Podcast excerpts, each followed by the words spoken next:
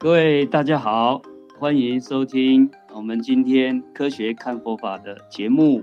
特殊的因缘哈，我现在人呐哈不在台湾，而是在澳大利亚的南澳洲，这是南澳洲的首府叫阿德雷德。那南澳洲有一个特产，就是很可爱的无尾熊 Koala。那因为这近年哈，好像去年吧，有森林大火，有些无尾熊就。不幸了哈，就没有逃过劫难。那我们昨天也在当地的寺庙，一个越南的法华寺，帮疫情啊，我们能够祈福啊，也帮这个灾难的众生哈，能够祈祷，大家解脱，能够离苦得乐。那今天有我们在现场有我们。阿德雷德的华人啊，包括我们台湾来的，还有中国大陆的这边的比较久的移民，那不知道哪位可以帮我们简介一下阿德雷德的啊目前华人生活的概况，各种都可以想到的都都可以帮我们介绍一下。目前。华人在这里还算蛮多的。我们光华人的餐馆呢，以我这个行业知道啊，就有几百家华人的餐馆。然后呢，包括我们华人吃的东西，就是亚洲超市呢也有很多。然后华人的这个呃宗教呢，这个信仰佛教的道场呢也有几家。华人在这里生活呢，还是蛮不错的。而且这里这里的教育呢，就是为了孩子上学。包括留学生本身，还有包括小学生，就有家长带过来，带着孩子到这里来读书，因为这里是孩子读书的天堂啊。包括我儿子，就是五岁五年级的时候，因为来这里看见这边的学校很好，然后走的时候呢就哭，说妈妈能不能我来这里读书啊？这样呢，就是我就放下了国内的事业，然后呢，我们一家三口来这里陪着儿子读书。我觉得儿子在这里读书呢。就是他这边教育，我一直在关注。他在就是做课题，做一个从 PPT，从一个商业项目的命名、商标的设计到商业的运作理念，然后呢就要做一个完整的 PPT 来演讲。然后我觉得这个的教育呢，它是完全融入于生活。哦，是。对，就包括现在我就很实务，很实务，很能跟将来到社会应用。然后呢，因为我在国内不是做企业嘛。我就想，这个思路完全是一个企业运作的思路，嗯、也就是他在培养我们将来，就是你到走向社会之后呢，是一个独立的人格，然后呢，也能有独立的思考和做事能力。也换一句，如果更想高的话，可以培养 CEO 的这种感觉，从小开始有这种就是思维。是的，所以呢，就是而且这边很注重孩子的体育，也就是运动。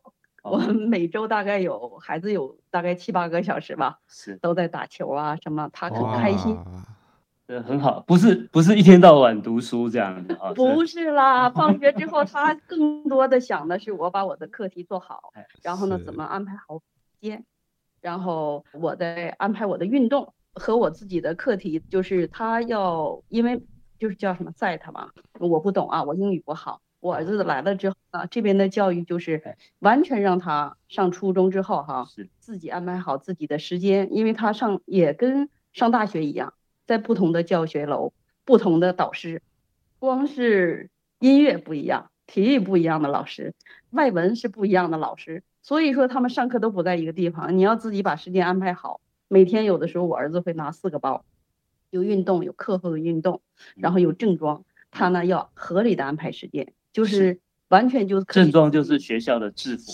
制服西装。然后做体育呢，有不同的体育的衣服，还有他们学校分成好多的队，就是这些呢，他们自己每个人有活动的时候，给这个这个团队积分的时候，还要穿这个衣服。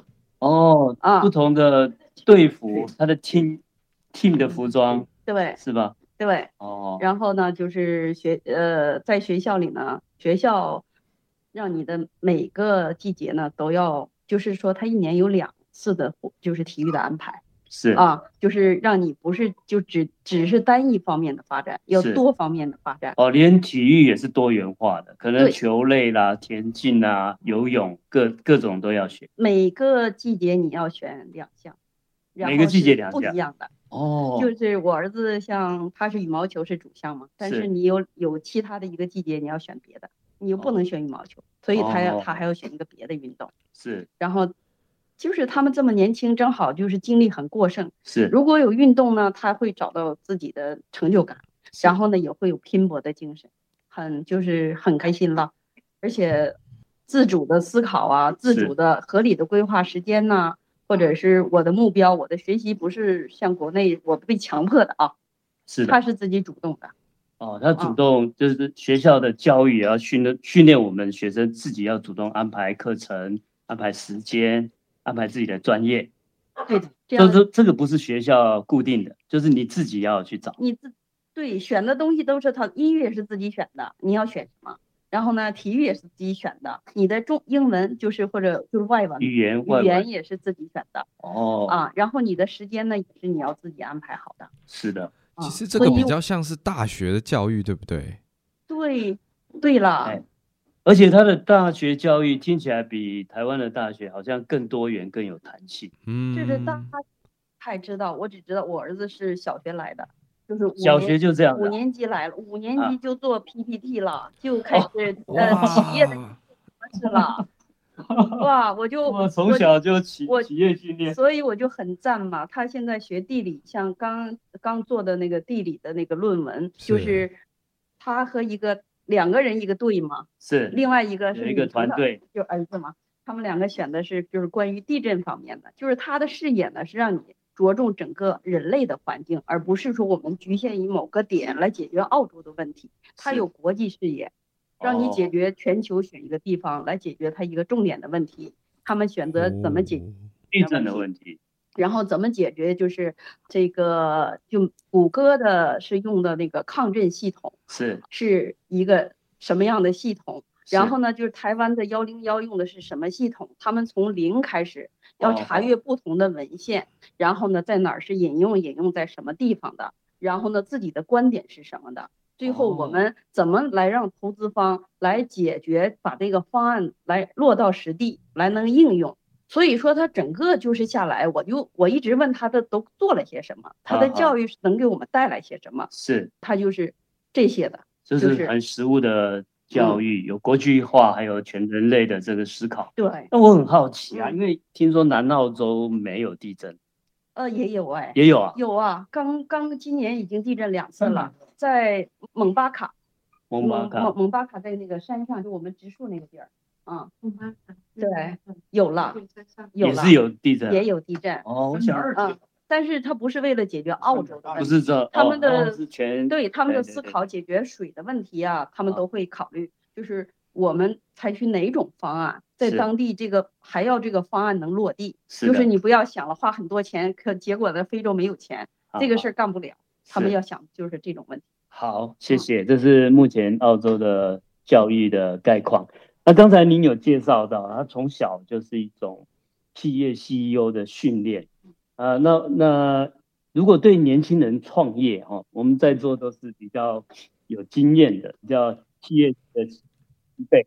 那如果对年轻人在创业这一块，以各位的经验啊，有没有什么建议给年轻人？如果在澳洲吗？在阿德，在澳洲也好，或者是我们就是看全世界嘛，全世界当然它创业环境各有不同。嗯，那您觉得说以这个实务经验来？有哪些必须要坚持的？有哪些必须要注重的？能够让这个企业可以有序发展，或者这个过程中当然有很多辛苦，有很多压力，那大家都是怎么面对跟解决？我觉得做企业呢，最开始我们要想到我们自己为了什么初心。我们就是因为在企业的呃进发展过程中会遇见很多挫折。那会儿嘛，我们回头要想，我当时为什么要做这个企业？那么说，我们做这个企业，把这个为什么想好了之后，剩下的就是我们怎么做，就是为什么一定要仔细论证好，然后下一步怎么去做。因为我是做传统行业的，不是互联网啊这些我不知道。在传统行业来讲呢，就是我企业里边有很多年轻人嘛，他们创业的时候，我会建议他们最好不要毕业，你就一下拿很多钱，或者借父母的也好，借的也好。因为呢，我们都会有很多钱买教训嘛。你先要在你想深耕的行业里然后取得一定的经验，这些呢就是一个你来走捷径的路线，因为呢你要向成功人士学习，最后呢才能就是很快的跟对人做对事，就像我们学佛一样，佛法一样啊，是，就是这个这个呢就是做对事就是一个捷径，这是一。另外一个呢就是在传统的行业里，我其实很不赞赞成做餐馆了，因为餐饮业现在呢一个是严重的过剩。而且这个行业呢的辛苦程度往往超过了很多年轻人就所能认为的。大家都认为这个餐馆很简单，谁不会做饭呢？但是这个行业的平均赚钱的概率是很低的，就不从佛法的这个杀业来讲啊。然后赚钱的人很少，呃，比例少。然后呢，就是上限，你的天花板也很低。所以这个行业呢，我觉得就不是一个选择的这个可以的解决的这个。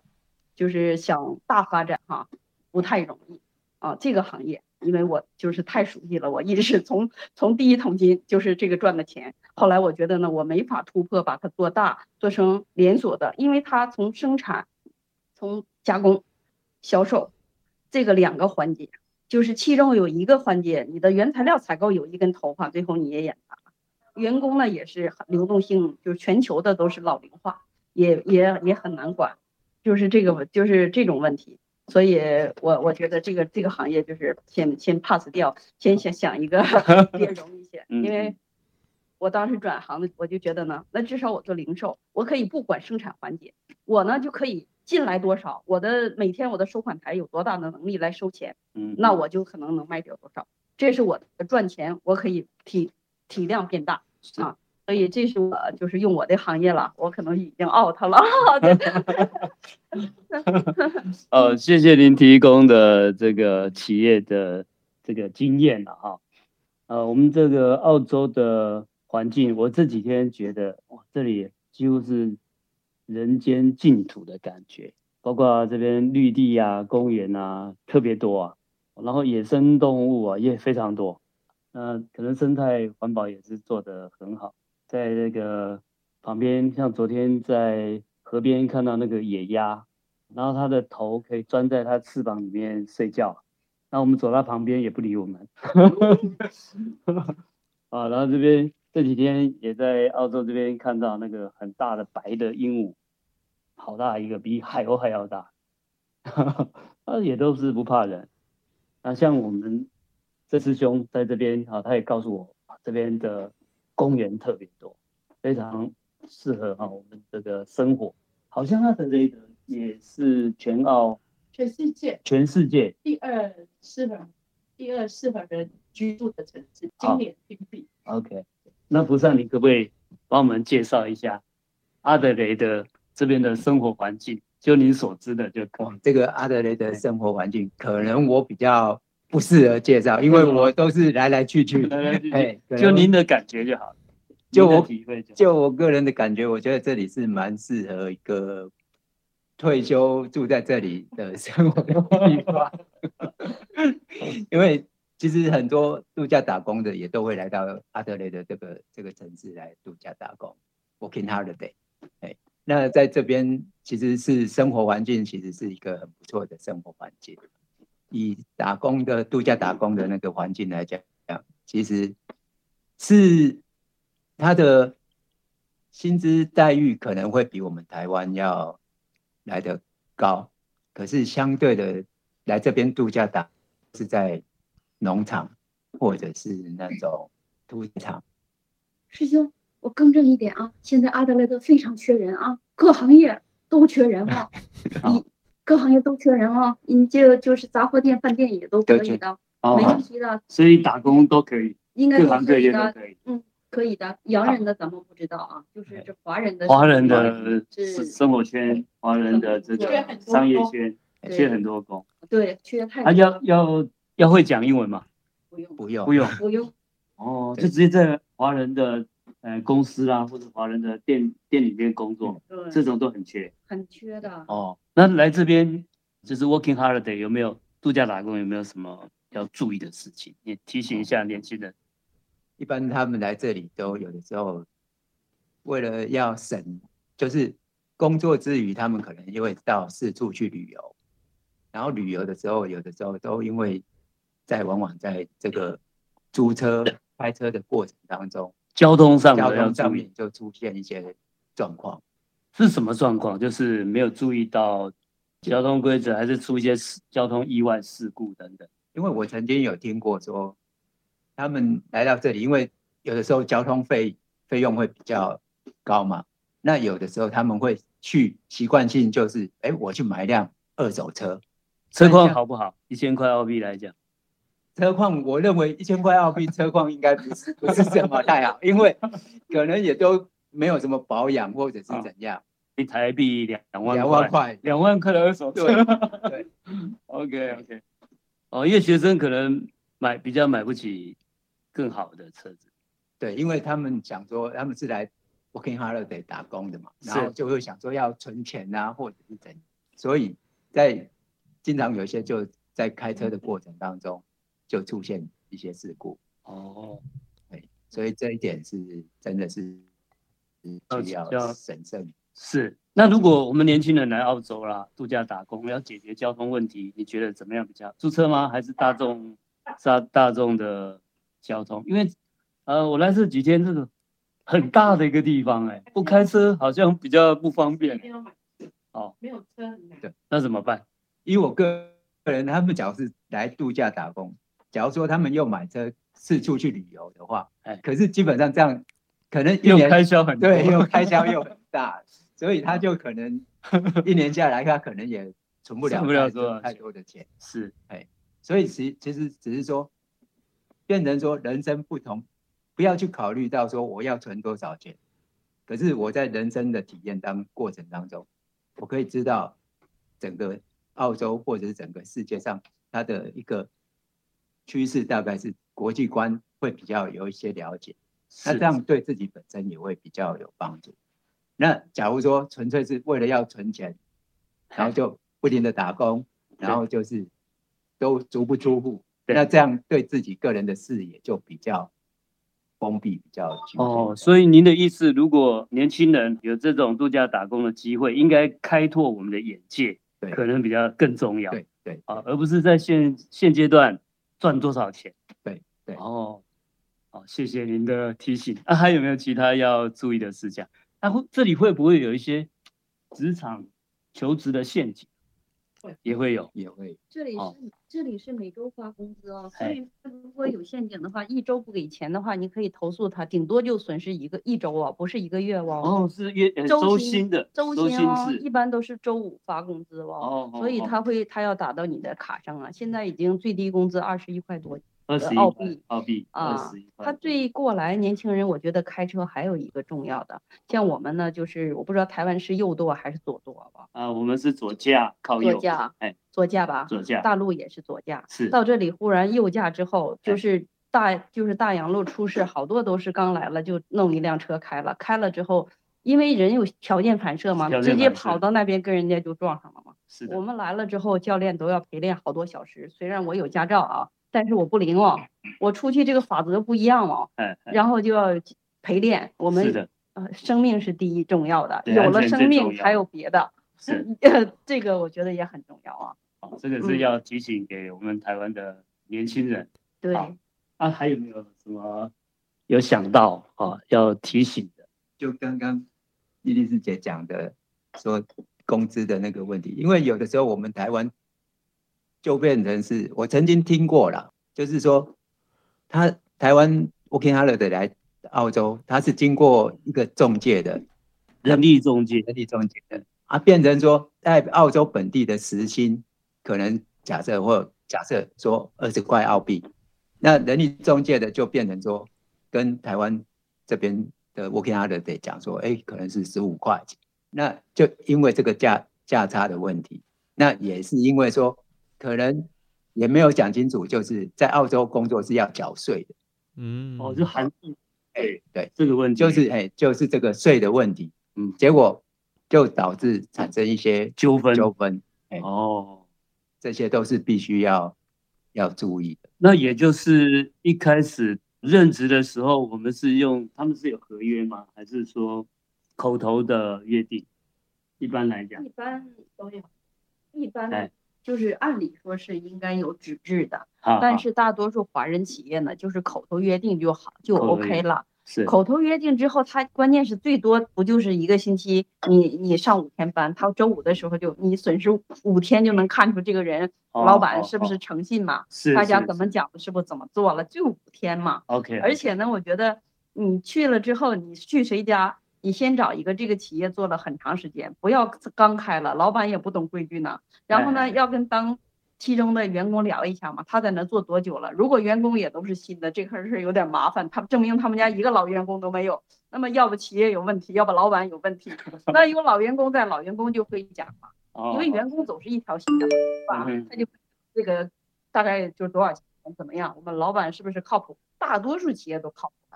是的，是的。嗯，然后我觉得还有就是 City 呢，现在晚上不是很安全，就是在 City 就不要晚上出去。尤其是女孩子哦，就是 City 有好多喝多了、喝醉的、醉醉酒的呀，这样的就是很麻烦。所以说，我们就人身安全嘛，人身安全。嗯，好，嗯，这是要提醒给我们台湾的年轻人。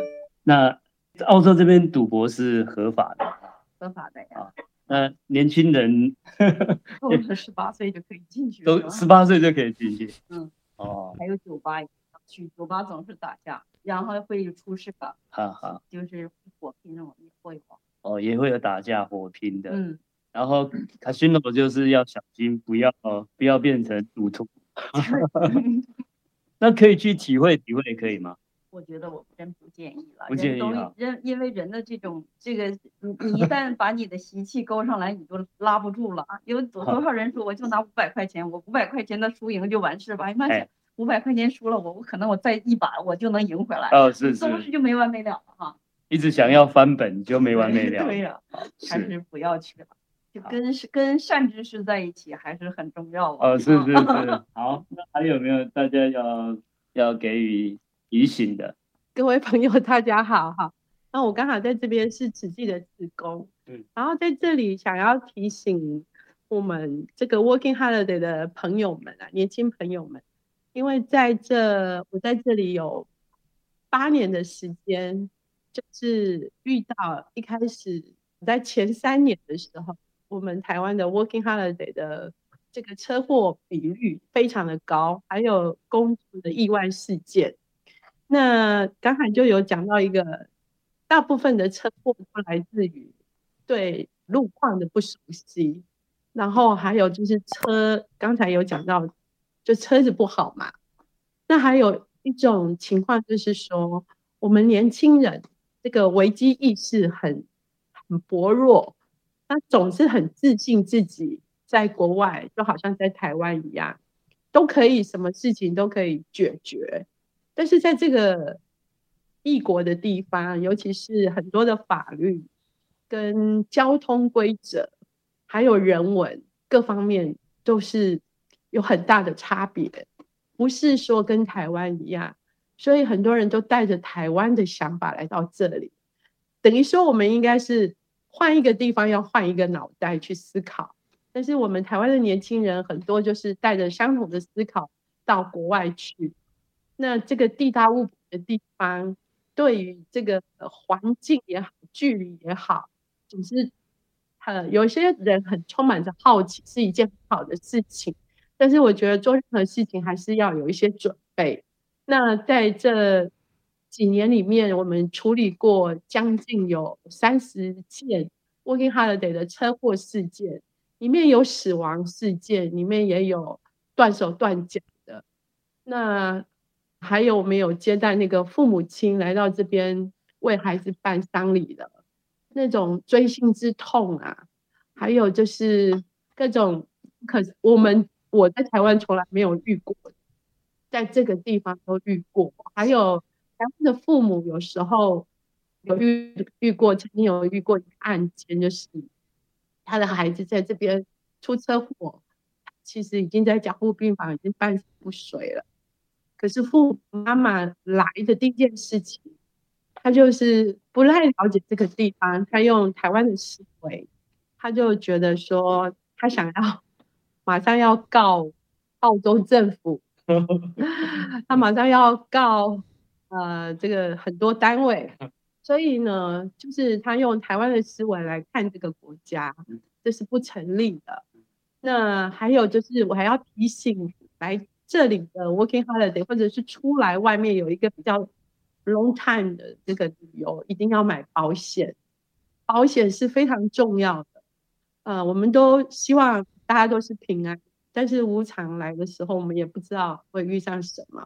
那就是说，保险这个理念是我们是应该要都要有的。那我们也有坐专机回台湾的，就是。因为他最后选择台湾的医医疗，他就是要有一个保险的救援，才能够回到台湾。否则他的医药费，我们曾经处理过一个没有保险的，只有住一个礼拜就花掉了台币一百多万。啊，那澳洲政府是一个人道主义者，他会先救你，后面再说金钱的问题。这个就是澳洲政府跟普通政府很不一样的地方。那还有刚才讲到那个 working holiday 会不会有被骗的这个这个这个问题？对，确实曾经有有一个女孩子哈，就在网上，呃，她看了一个，她没有透过中介，她自己跑来，然后就是跟当地的农场就联络上了，她就是联络上，然后就来到农场上班，然后。当到农场的时候就被关起来，被关起来，然后就被农场的主人性侵，然后那女孩子是后来用逃跑的辗转坐了火车逃到阿德雷德，然后那时候我们有试图要帮助她，但是因为她已经害怕，不知道到底是好人还是坏人，所以我给了一点钱上的帮助以后，她继续逃到墨尔本去。那当然，这个过程里面，因为慈济在墨尔本也有联络处，都有一个知会，说有一个孩啊会到那里去。